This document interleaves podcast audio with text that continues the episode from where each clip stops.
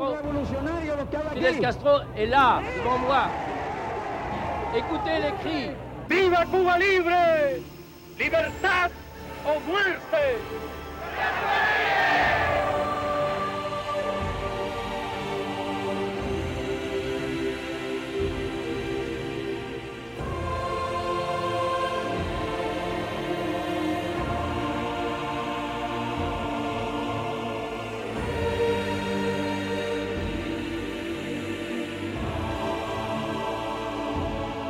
2000 ans d'histoire.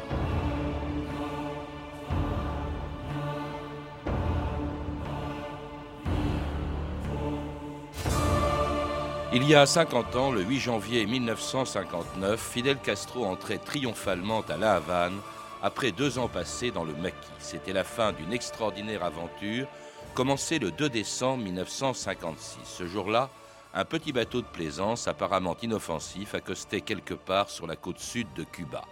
À son bord, une poignée de guérilleros barbus, bien décidés à abattre le régime du dictateur Batista.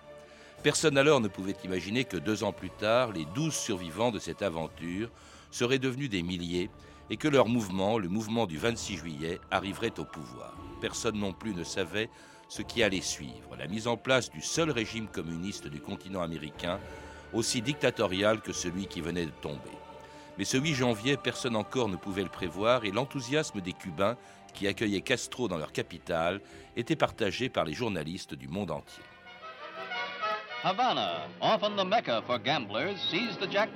La Havane, la mecque des joueurs, a touché le jackpot après une partie risquée. Sous les drapeaux du mouvement du 26 juillet, de joyeux partisans de Fidel Castro défilent triomphalement dans la capitale cubaine, quelques heures après que la révolution a fait tomber le régime de Batista. Les combattants rebelles déferlent sur la capitale pour imposer la loi martiale. Voici le style établi par Castro, l'uniforme du jour pour les révolutionnaires. Castro poursuit sa route plus tranquillement vers la Havane. Quand il a commencé cette campagne avec une poignée d'hommes, il a dit Je serai un héros ou un martyr. À l'âge de 31 ans, il est devenu un héros. Alain Amar, bonjour. Bonjour. C'était il y a 50 ans, à trois jours près, le 8 janvier 1959, l'entrée de Castro à la Havane et le début d'une révolution dont personne encore ne savait ce qu'elle allait devenir, ni les Américains, on vient de l'entendre, ils entendent parler d'un héros, ni les Cubains, ni même ceux qui l'ont fait, et parmi eux un homme qui se trouvait ce jour-là auprès de Fidel Castro, Hubert Matos, qui a préfacé votre livre publié au Seuil le jour où Castro a pris le pouvoir. Hubert Matos, qui était un des cinq chefs de cette révolution. Fidel Castro n'a pas pris le pouvoir tout seul, et cette révolution, elle s'est faite avec des cinq artisans dont vous parlez, et parmi eux, Hubert Matos, euh, qui est l'artisan de cette révolution, mais qui en a aussi été une des victimes, à Hamar. Absolument. Je pense que sans Hubert Matos, je n'aurais pas pu écrire ce livre. Euh, il a, il m'a rencontré, euh, il a bien voulu me rencontrer à deux reprises et il m'a ouvert un petit peu ses archives et surtout il m'a expliqué, il a 88 ans aujourd'hui, c'est un homme assez extraordinaire, il a un regard bleu euh, qui, vous, qui vous traverse comme ça et c'est un homme fabuleux qui a tout conservé dans sa tête. il m'a surtout expliqué comment, assez vite, il a compris que l'homme qu'il a suivi, l'homme qu'il a aidé à triompher, a très très vite été pour lui quelqu'un qui se cachait, qui, qui, avançait masqué. Et c'est ça qui m'a terriblement surpris, et c'est ces révélations qui m'ont permis effectivement d'écrire cet ouvrage.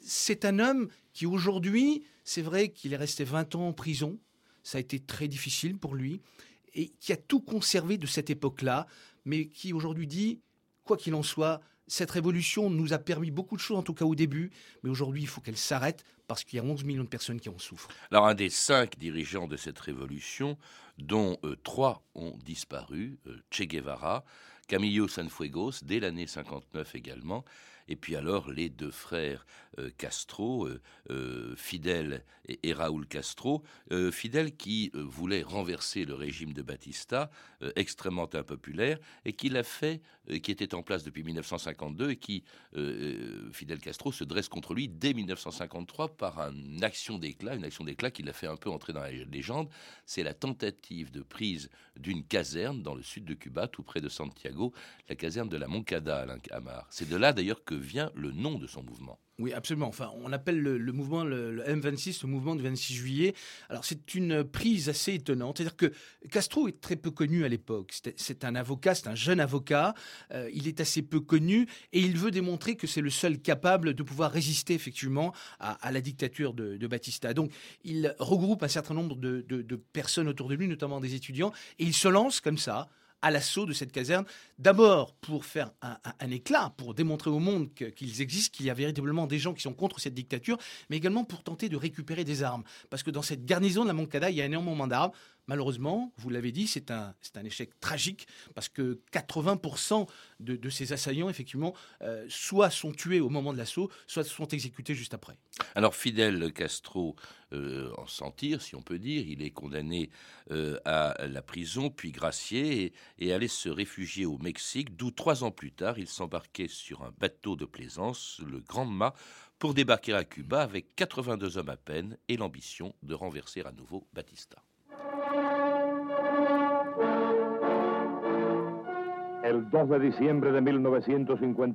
Le 2 décembre 1956, le bateau Grandma est arrivé sur la plage Coloradas.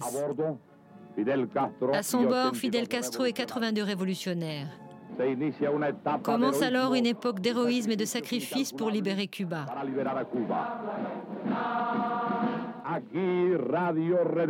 Ici Radio Rebelde, depuis les montagnes d'Oriente, territoire libre de Cuba. Che Guevara. Nous suivons l'action et la pensée de notre chef Fidel Castro.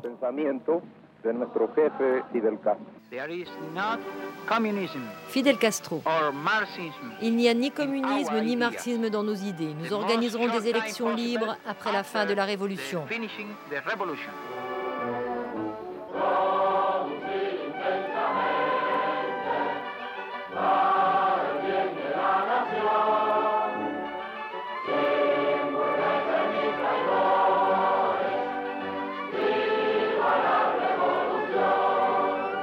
Et c'était Fidel Castro dans la Sierra Maestra, à partir de laquelle il allait conquérir le pouvoir, et se défendant devant des journalistes américains qui étaient venus le rencontrer, d'être communiste. Est-ce qu'il était sincère à ce moment-là, Alain Amar? Je peux vous raconter une petite anecdote. Dans les années 50, au moment où effectivement, non seulement il voulait être un avocat brillant, mais il avait qu'une idée en tête depuis toujours, depuis qu'il est enfant, c'est de prendre le pouvoir. On l'a, on l'a, on l'a vu avec deux livres. Un livre qui était le Mein Kampf de Hitler, et puis un autre, euh, le Capital de Marx. Et un de ses parents lui pose la question, mais, mais tu veux t'orienter vers quoi? Il dit, peu importe, l'important pour moi, c'est d'arriver au pouvoir. Donc ça veut dire que déjà, très vite, il a vraiment l'intention de prendre le pouvoir.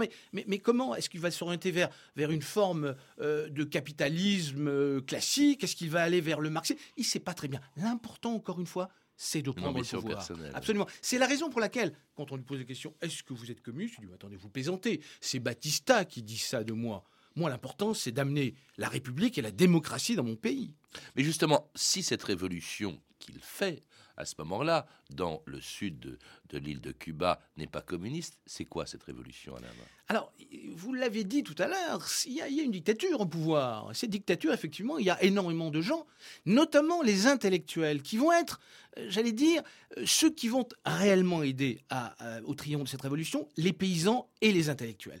La masse ouvrière ne s'en mêle pas au départ. Et donc c'est vrai que ces gens-là ne veulent qu'une chose, c'est casser cette dictature et amener une certaine forme, euh, disons, de, démocratie. C'est-à-dire que les gens vivent mieux. On veut se débarrasser de Batista. Et ça, Castro l'a très bien compris, puisque c'est d'abord sur les paysans qu'il va effectivement euh, euh, s'allier, qu'il va aider pour conquérir le pouvoir en deux ans.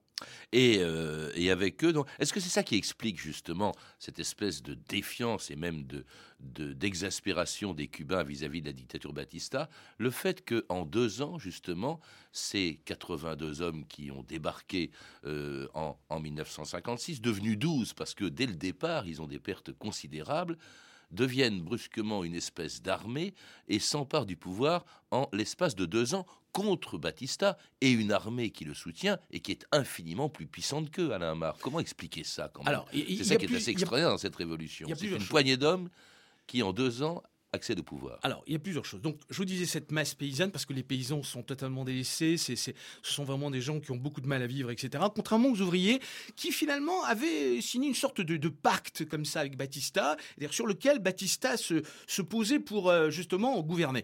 Donc, les paysans, quand ils ont compris que ces révolutionnaires sont là pour les aider, évidemment, petit à petit, sont montés en Sierra Maestra et ont aidé ces révolutionnaires. Ils n'étaient pas nombreux, vous avez raison. Parce que contrairement à ce que beaucoup disent et que la légende dit, euh, ils sont partis à 200, ils sont arrivés à 800 à la Havane, il faut le savoir. Alors pourquoi? Bah, Tout simplement parce que d'abord, euh, Fidel Castro est un homme extrêmement intelligent, c'est un homme extrêmement rusé, très machiavélique, et que à partir de là, il s'est rendu compte que la seule façon pour lui de pouvoir conquérir le, pouvoir et d'arriver au pouvoir et surtout de, de le conserver, c'est de dire au fond, ne vous inquiétez pas, moi je suis là pour vous aider, je suis là pour vous, je suis là pour d'une certaine manière, vous rendre cette dignité et cette liberté que vous attendez depuis tant de temps. C'est la raison pour laquelle ces gens-là, petit à petit, sont venus à lui et il a réussi à constituer une armée. Et contre un régime tellement impopulaire, d'ailleurs, que même les Américains qui le soutenaient au début finissent par s'en, euh, débarrasser, pas s'en débarrasser, mais en tout cas par, l'abandonner, grâce également aux hommes euh, que l'on a cités, euh, avec Cienfuegos, avec Hubert Matos, avec Raoul, avec Che Guevara, et avec donc Che Guevara qui s'empare, c'est ce qu'il a fait aussi entrer dans la légende, quelques jours avant l'entrée à la Havane, euh, qui s'empare euh, de euh, d'une caserne, enfin d'une d'une ville, qui, était un verrou, qui était un verrou devant la Havane, Santa Clara, et où alors que Castro était encore à Santiago, Che Guevara arrive à la Havane avec Cienfuegos dès le 2 janvier, rejoint six jours plus tard par Fidel Castro le 8 janvier 1959. Ici Philippe qui vous parle de la Havane. Je viens de voir véritablement une ville en folie des milliers et des milliers de gens dans une espèce d'hystérie. Assisté qu'à des scènes de joie, d'enthousiasme et de délire. Fidel Castro, Fidel Castro est là, devant moi. Écoutez les cris. Il est en train de parler. El pueblo escucha. un momento decisivo de nuestra historia. Castro leur dit que c'est un moment décisif dans l'histoire de la révolution. La tyrannie a été vaincue. La joie est immense.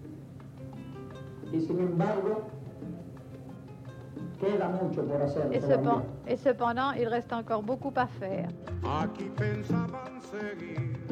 ganando el ciento por ciento con casas de apartamentos y echar al pueblo a sufrir y seguir de modo cruel. Contra el pueblo conspirando para seguirlo explotando y en eso llegó Fidel. Y se acabó la diversión llegó el comandante y mandó a parar. Y se acabó la diversión llegó el comandante y mandó a parar.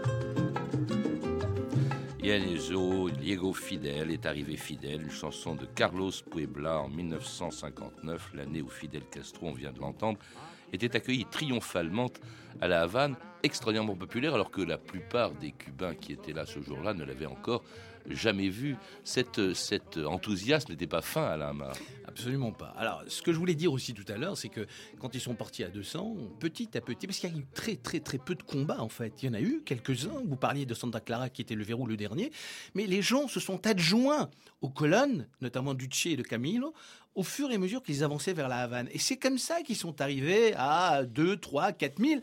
Avant, ils étaient 200. Et donc, petit à petit, il n'y a pas eu de combat. C'est une des raisons pour lesquelles oui, l'armée s'est décomposée. Totalement. Batista s'est décomposée. Ils sont venus, se sont joints effectivement à tous ces rebelles qui avaient effectivement des armes, qui reprenaient d'ailleurs des armes sur les cadavres de ceux qu'ils avaient, euh, qu'ils avaient tués. Et petit à petit, c'est ceux qui sont partis à 200 sont arrivés à 3000. C'est hmm. comme ça que ça, le triomphe est arrivé. Et effectivement, cet enthousiasme, cette euphorie absolument magnifique lorsque, lorsque Fidel arrive en triomphateur le, le, le, le 8 janvier, c'est incroyable. C'est invraisemblable. Il y a des milliers et des milliers de personnes qui sont dans les rues et qui l'acclament parce que tout d'un coup, on a l'impression que c'est un libérateur, on a l'impression qu'il va rendre justement cette capacité de liberté aux gens. Ils vont pouvoir se réunir, ils vont pouvoir discuter, ils vont pouvoir vivre comme tout le monde. Et ça, pour le peuple cubain, c'est fabuleux, c'est magnifique. Et c'est vrai qu'aujourd'hui encore, quand vous parlez à ces gens qui ont vécu cette époque-là, ils vous disent c'était magnifique. Hmm. C'était magnifique, d'autant plus qu'il a un sens extraordinaire de la mise en scène. D'abord, c'est un orateur, hein, indiscutablement. C'est peut-être une des raisons, son charisme, qui, l'a placé au fond à la tête de cette révolution, dans laquelle il n'était pas seul. On, a vu, alors qu'ils étaient opposés, les communistes finalement s'y rallier. Et il y a des tas d'autres éléments euh, que ceux qui étaient autour de lui au début. Mais alors, on le voit en photo ce jour-là, ce 8 janvier 1959, entouré euh, par des colombes. Il y en a même une qui est perchée sur son cou. Et vous racontez comment ça s'est passé, Alain Oui, en fait. Ça, c'est la mise en scène de Castro. C'est un homme extrêmement habile. Il a toujours compris. Quand vous disiez 12, ils n'étaient pas 12, ils étaient 18. Mais euh, on compose, parce que 12, ça fait une référence euh, chrétienne, aux apôtres. Il y a beaucoup de choses comme ça autour de, Fidel Castro. Il veut démontrer aux gens que finalement, c'est un homme qui est venu, qui est venu du ciel. Et donc, c'est grâce à lui que tout va, tout va arriver quelque part, il, y parvient. Et l'histoire de ces colombes, c'est un petit peu ça. C'est-à-dire qu'il se débrouille, on lui souffle à l'oreille, on lui dit, dis donc, est-ce que tu penses pas que quelques colombes, quand tu vas parler au peuple cubain, ce serait bien? Il dit oui, et il monte l'opération. En fait, il y a un, colombophile qui est derrière lui et qui attire ces colombes pour qu'elles puissent arriver sur son épaule au moment où il parle. Et là, je peux vous assurer une chose, c'est que ces milliers de personnes qui l'écoutent, il y a un silence total. Tout le monde se dit, mais c'est extraordinaire c'est vraiment l'envoyé du ciel, c'est vraiment l'envoyé de Dieu. C'est exactement ce que voulait Fidel Castro. Et ce sont des choses qu'il va multiplier au fur et à mesure, effectivement, du développement de sa carrière. Une chose qui est tout à fait étonnante et qu'on a un peu oublié aujourd'hui, c'est que cet homme qui vient de conquérir le pouvoir, le pouvoir est entre ses mains, eh bien, ce n'est pas lui, au début, qui l'assume. Il n'est ni président de la République, ni Premier ministre, ce sont des gens qu'il a désignés comme tels, mais lui, en revanche, il reste en retrait. Alors, on parlait de, tout à l'heure, et Uber m'a confié une chose très importante. Il m'a dit, quand on était encore dans la Sierra Maestra, dans le maquis, il nous avait dit, le jour où on prendra le pouvoir, il faudra pas qu'on y aille nous. Il faudra laisser d'autres personnes. Parce qu'il voulait contrôler l'ensemble des choses sans être dedans, parce qu'il savait très bien que ce serait très difficile au début. Donc, c'est également une des raisons pour lesquelles il laisse en avant notamment un homme qui s'appelle Manuel Urrutia, qui est le premier président de la République de Cuba, qu'il va pousser en avant. Il va y avoir autour d'Urrutia un certain nombre de personnages qui sont des personnages qui sont des petits bourgeois. Ce ne sont pas des paysans, ce ne sont pas des ouvriers, ce sont des gens qu'il pousse en avant pour commencer à développer les premières lois révolutionnaires, mais bien évidemment, Fidel Castro est toujours le patron de l'armée et contrôle tout ça. Il ne veut pas, dans un premier temps, parce qu'il ne sait pas très bien ce qu'il va faire. Il veut déjà pousser ces gens-là, voir un petit peu comment les choses avancent, mais en même temps être là de façon systématique, peser sur tout ce qui va se passer. Et dans les premières semaines, dans les premiers moments, on se rend compte que très vite, il va récupérer le pouvoir. C'est à ce moment-là que Huber Matos comprend que Fidel n'a qu'une idée en tête, non seulement prendre le pouvoir, mais le conserver pendant très longtemps.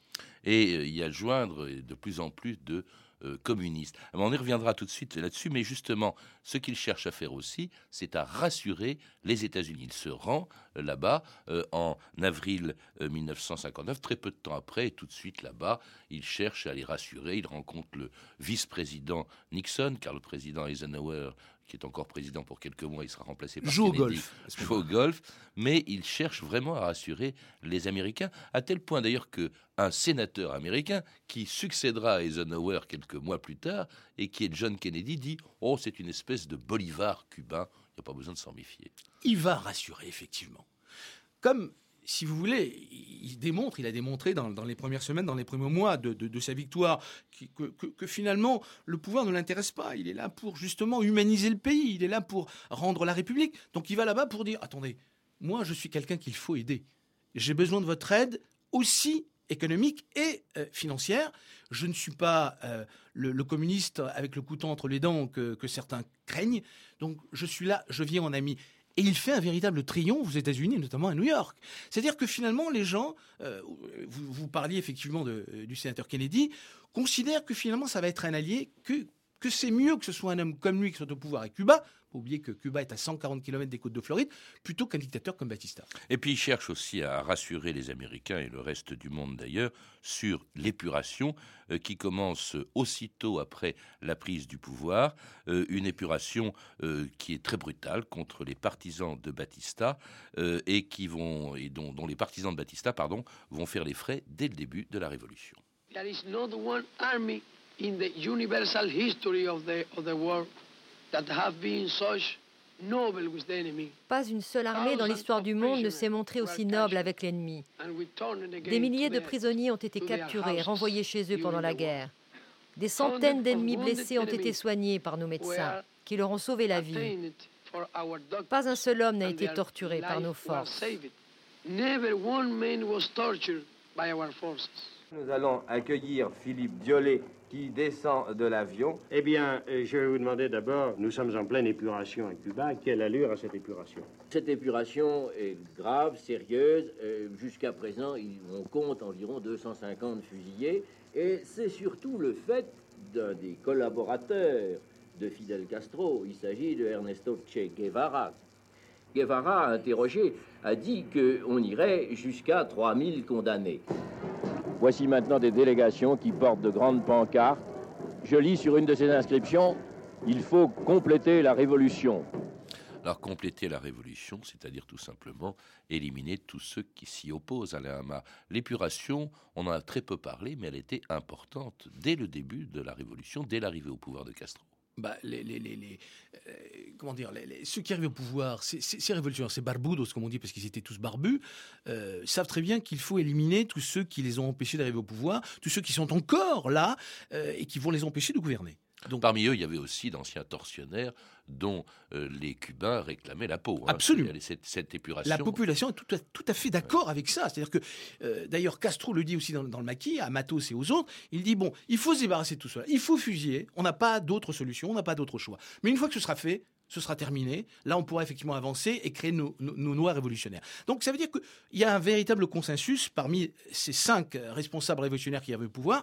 Il faut se débarrasser de ces gens-là. Donc, c'est vrai que très vite, on fusille. Très vite, on, amasse tous ces gens-là, effectivement, euh, dans des casernes ou dans des, stades. Et qu'il y a, soi-disant, des tribunaux révolutionnaires qui se montent. Mais franchement, les, les fusillés sont par dizaines, par centaines. Et Che Guevara, c'est vrai, un rôle majeur. Il est responsable de la prison de la Cabagne à ce moment-là, et il fait fusiller de façon très régulière un certain nombre euh, de responsables, notamment par exemple ceux qui étaient autour de Masferrer, qui était un, général de Batista qui était extrêmement sévère. Donc ces gens-là, il les passe par les armes tous les jours. Et là, il y a une, légende qui dit que Che Guevara regardait ces gens euh, être fusillés avec un cigare euh, à la bouche avec euh, une moue dubitative qui démontrait parfaitement que tout ça, tout cela lui était parfaitement indifférent. Ce qui est terrible aussi, c'est qu'on élimine, alors non pas forcément les fusillants, mais on élimine jusqu'à des hauts responsables de la révolution. Alors justement, il y a Hubert Matos qui, dégoûté par ce qui se passe, par l'évolution de sa révolution, puisqu'il en a été un des artisans, euh, donne sa démission. Euh, il va être condamné à 20 ans de prison en, décembre 1959. Euh, il y a Camilo Sanfegos aussi, qui était un des cinq chefs de cette révolution, qui disparaît dans des circonstances un peu bizarres le 28 octobre 1959 dans un accident d'avion à Lamar. Oui, alors c'est ce que je dis aussi dans ce livre, à savoir que Castron, en avançant, élimine tous ceux qui peuvent lui barrer le passage, ou en tout cas devenir des adversaires. Il commence par Camilo, parce que Camilo, c'est le premier, quelque part, qui est un, être qui voulait absolument la démocratie dans son pays, mais qui ne voulait absolument pas du communisme. Alors, c'est vrai que euh, officiellement, il a disparu dans un accident d'avion. Je pense qu'il y a un certain nombre de choses qui concourent pour dire aujourd'hui qu'il a été assassiné. Ça, c'est très clair. Matos est le second avec justement Camilo, qui tente de réduire cette révolution en, expliquant que finalement il ne faut pas que les communistes arrivent parce qu'ils arrivent, ils arrivent. Donc à ce moment-là, on fait un procès, euh, je l'explique aussi dans le livre, et on le met en prison pour le faire taire pendant 20 ans. Que reste-t-il? Il reste Che Guevara. Che qui finalement ne se mêle pas vraiment beaucoup de tout ça parce qu'il est argentin, qui se dit au fond, moi j'ai fait confiance à Fidel, je suis d'accord avec ce qu'il fait, au fond il mène son pays comme il l'entend, moi je vais aller voir ailleurs. Et il sera éliminé quelques années plus tard, euh, en 1967, dans des conditions, dans des circonstances que l'on connaît en Bolivie. Et le seul qui reste, et qui aujourd'hui est au pouvoir, il s'appelle Raoul, c'est son demi-frère, qui va le, suivre jusqu'au bout. Et entre-temps, donc, malgré les dénégations de Castro, eh bien, le régime, le régime est devenu un régime communiste et s'est rapproché euh, de, et Cuba s'est rapproché de l'URSS, de Nikita Khrouchtchev.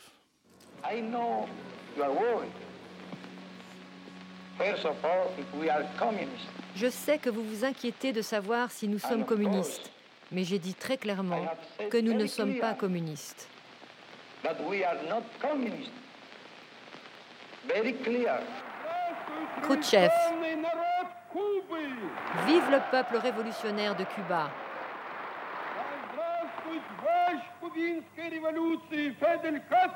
Vive le chef de la révolution cubaine, Fidel Castro.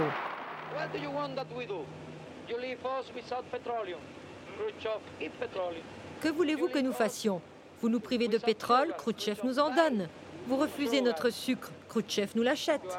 Vos dirigeants parlent d'agresser Cuba, Khrouchtchev parle de défendre Cuba. Khrouchtchev est un ami. Khrushchev is friend. Et c'était Fidel Castro en 1960. Qu'est-ce qui s'est passé à la Hamar, justement, pour que la révolution cubaine devienne communiste et que Cuba s'aligne sur l'URSS de Khrouchtchev? On a dit tout à l'heure que dès le mois d'avril 59, Castro se rend aux États-Unis, mais il n'obtient pas l'aide qu'il espère. Euh, en plus, euh, lorsqu'il rentre effectivement dans le pays, il va nationaliser tous les biens américains. Et à partir de là, il va y avoir effectivement, une confrontation entre les États-Unis et l'île de Cuba. Et donc, quelle est la solution pour, pour Castro?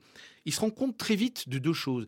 D'abord que euh, les soviétiques sont là pour lui tendre la main, parce que pour eux c'est très important d'avoir une base aussi proche des États-Unis, qu'ils vont pouvoir l'aider euh, dans tous les sens du terme, notamment économique, et surtout que dans le cadre effectivement d'un parti communiste qu'il va créer, parce qu'il ne faut pas oublier une chose, c'est que jusqu'en 1965, c'est le Parti socialiste populaire, le PSP, qui, est en fait un parti communiste, mais qui va devenir un parti communiste réel à partir de 65, que c'est dans ce cadre-là extrêmement rigide, verrouillé, etc., qu'il va pouvoir évoluer, euh, faire ses lois révolutionnaires, empêcher toute euh, anti-révolution et donc conserver le pouvoir au maximum. À ce moment-là, il se met entre les mains des soviétiques et bien évidemment, il va y rester jusqu'au bout, c'est-à-dire jusqu'en 1989. Mais vous semblez dire que c'est les circonstances qui l'ont conduit, c'est-à-dire au fond un peu l'attitude des États-Unis. C'est vrai que les États-Unis, à cette époque, décrètent ce qu'ils appellent euh, un embargo, que les Cubains appellent un blocus, dans lequel vit Cuba encore aujourd'hui. Est-ce que ce sont pas des, est-ce que ce sont des maladresses américaines qui ont poussé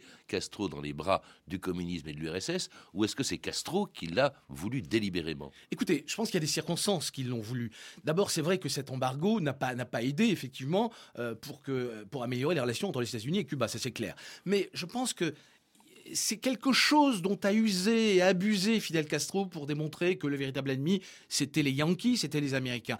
Mais je pense qu'il avait dans sa tête ça depuis déjà, depuis déjà pas mal de mois. C'est-à-dire, je pense que dès la fin euh, de l'année 59, avec effectivement la volonté de Raoul, Raoul était très pro-communiste encore à l'époque, il s'est rendu compte que la seule solution pour pouvoir tenir, c'était effectivement de se mettre non pas dans les bras des soviétiques, mais d'être aidé par les soviétiques, mais il n'aura pas d'autre solution économique que justement de faire partie de, de l'univers soviétique et d'y rester assez longtemps. Oui, alors cet univers, justement, il a disparu depuis 1989 et non seulement Cuba reste un régime communiste, mais même c'est un, un des derniers régimes communistes du monde. Euh, comment est-ce que c'est Comment est-ce possible Comment peut-il tenir malgré la misère dont souffrent les Cubains du fait en partie de cet embargo euh, américain, mais peut-être aussi des rigueurs du régime? Alain Hamar, comment tient-il encore ce un régime régime 50 ans policier, après? c'est un régime policier, c'est un régime militaire. Euh, Raoul Castro, qui est aujourd'hui au pouvoir depuis deux ans et demi, est, est- est- est le patron de l'armée, le patron de l'armée depuis un demi-siècle, depuis 50 ans. Donc l'armée verrouille tout. Les- les- si vous allez à la Havane, si vous allez à Cuba, euh, dans quelque endroit que ce soit, vous allez voir des militaires partout, vous allez voir effectivement euh, une répression terrible. Vous ne pouvez rien dire, vous ne pouvez pas euh, contrecarrer ce que veut le gouvernement, etc. Donc c'est la raison pour laquelle euh, finalement le régime tient encore. C'est un régime très dur, très fort. Et n'oublions pas ce qui s'est passé en 2003. Tous ceux qui ont voulu, journalistes, avocats, etc., euh, se rebeller contre le régime ont été mis en prison. Donc c'est très clair, comme dans tout régime dictatorial, c'est un régime fort qui s'appuie effectivement sur son armée. Merci Alain Hamar. Je rappelle que vous êtes l'auteur du livre Le jour où Castro a pris le pouvoir, qui a été publié aux éditions du Seuil. Je signale également une soirée spéciale consacrée à Cuba, demain mardi 6 janvier à partir de 20h45 sur Arte. Vous pouvez retrouver ces références par téléphone au 32 30, 34 centimes la minute ou sur le site franceinter.com. C'était 2000 ans d'histoire à la technique Lidwin Caron et Antoine Viossa. Documentation et archivina Emmanuel Fournier, Clarisse Le Gardien et Franck Olivard. Une réalisation de Anne Kobilac.